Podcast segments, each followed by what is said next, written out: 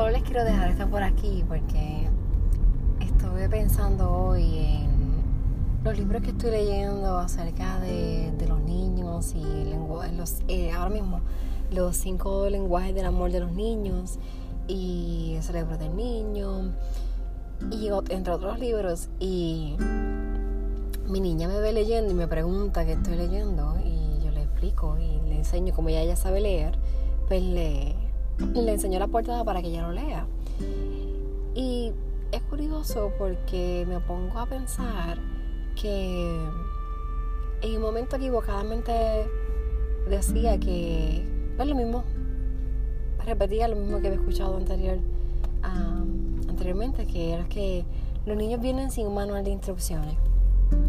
En, uno, en un audiolibro que estaba escuchando decía que sí, que se dice que los niños vienen sin de instrucciones, sin embargo, eh, hay tantos libros que hablan acerca de los niños que, no es necesario que los niños vengan sin manual de instrucciones, ¿verdad? Porque ya hay tantas, tanto para estudiar, se ha estudiado tanto los niños que ya tenemos mucha información ah, acerca de ellos y seguimos aprendiendo día a día. Sin embargo, pienso lo contrario, que los niños no tienen que venir con manual de instrucciones. Ellos lo saben todo, ellos, los padres, los que tenemos tanto que aprender. Y no es que vengan con un manual o sin un manual, es que nosotros tenemos que aprender a soltar.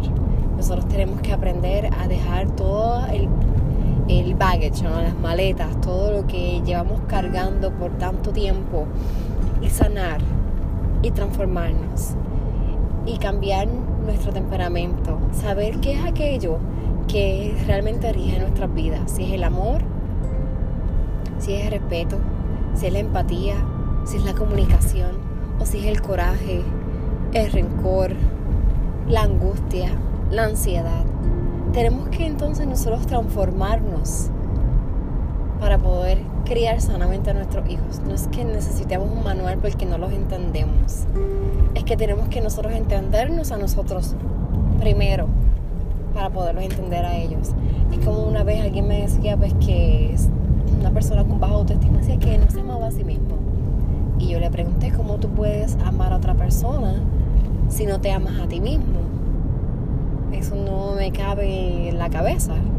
Eh, y es igual. Eh, ¿Cómo puedes respetar a otra persona si no te respetas a ti? ¿Cómo puedes amar a otra persona si no te amas a ti? Eh, por eso es que se habla tanto de el autocuidado, porque tenemos que nosotros los padres, las madres, eh, los cuidadores, eh,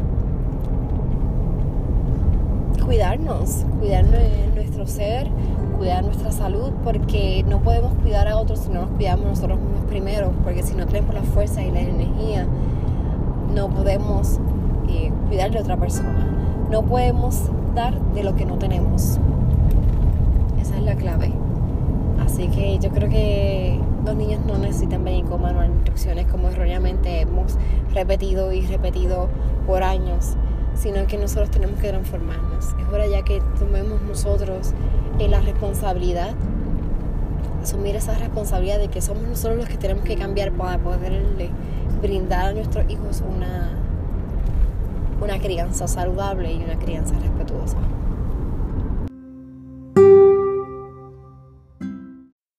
Recuerda que si te gusta este programa puedes darnos una valoración, tus cinco estrellas y darle compartir en iTunes para que más personas nos puedan encontrar. También búscanos en Facebook y en Instagram creciendo como madres y padres y búscanos en vidaconsaurines.com para que nos envíes un mensaje de amor, danos tu opinión de algún tema que quieras que discutamos o también para que busque más información en nuestro blog.